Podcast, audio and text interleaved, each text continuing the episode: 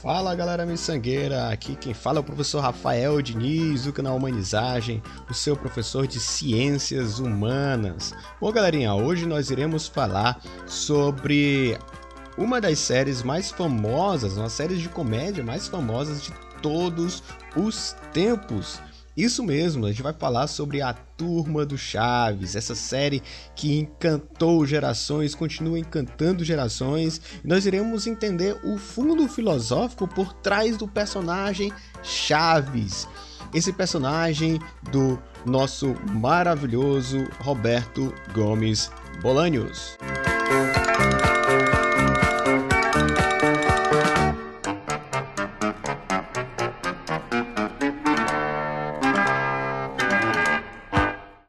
Para quem não conhece, eu acho difícil alguém não conhecer o personagem Chaves, mas ele é um personagem que mora dentro de um barril em uma vila, ah, uma pequena vila no México.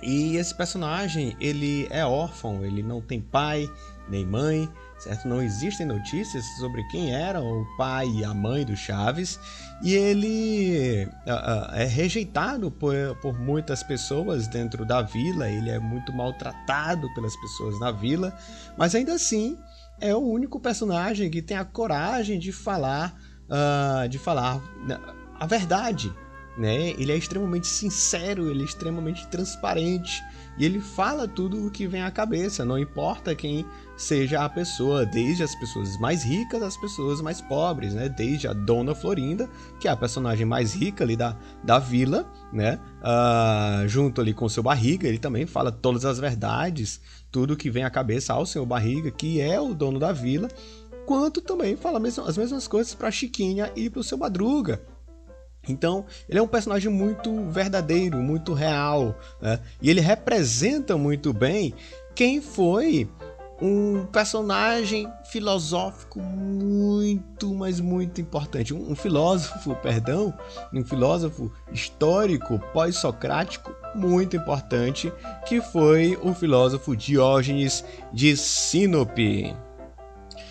Bom, Diógenes de Sinope, ele é o pai da escola cínica na Grécia Antiga e uh, Diógenes, ele morava dentro de um barril também, certo? O, o Roberto Gomes Bolanios muito provavelmente se inspirou, não é? Muito embora nunca tenha dito uh, com todas as palavras, mas a inspiração é muito clara, tanto na, na forma em que, com que o, o Chaves vive, em que o Chaves vive, tanto na, na, no próprio comportamento do, uh, do pequeno Chaves, do nosso amado Chaves.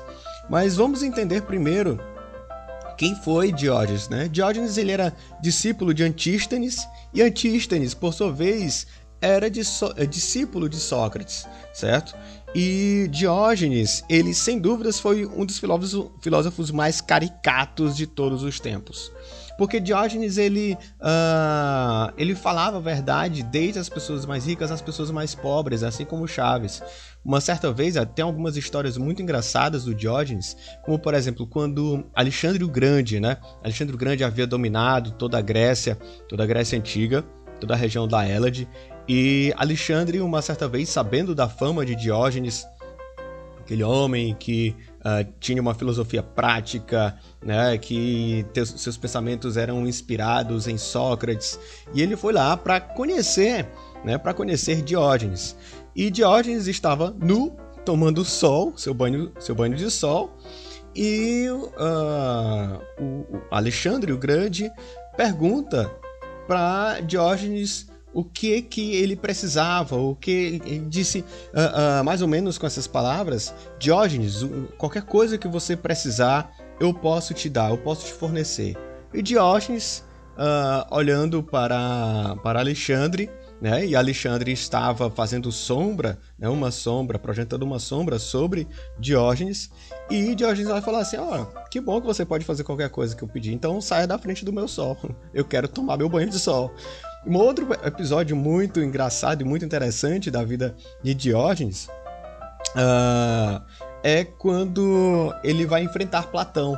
Né? Platão, o, o discípulo mais famoso de Sócrates, né? E Diógenes vai lá para enfrentar o cara. Por quê? Platão tinha um conceito muito simplista do que era o homem físico, certo? Ele dizia, certo? O conceito de Platão era de que uh, o homem, o ser homem, é nada mais era do que um bípede sem penas, né? Um bípede sem penas.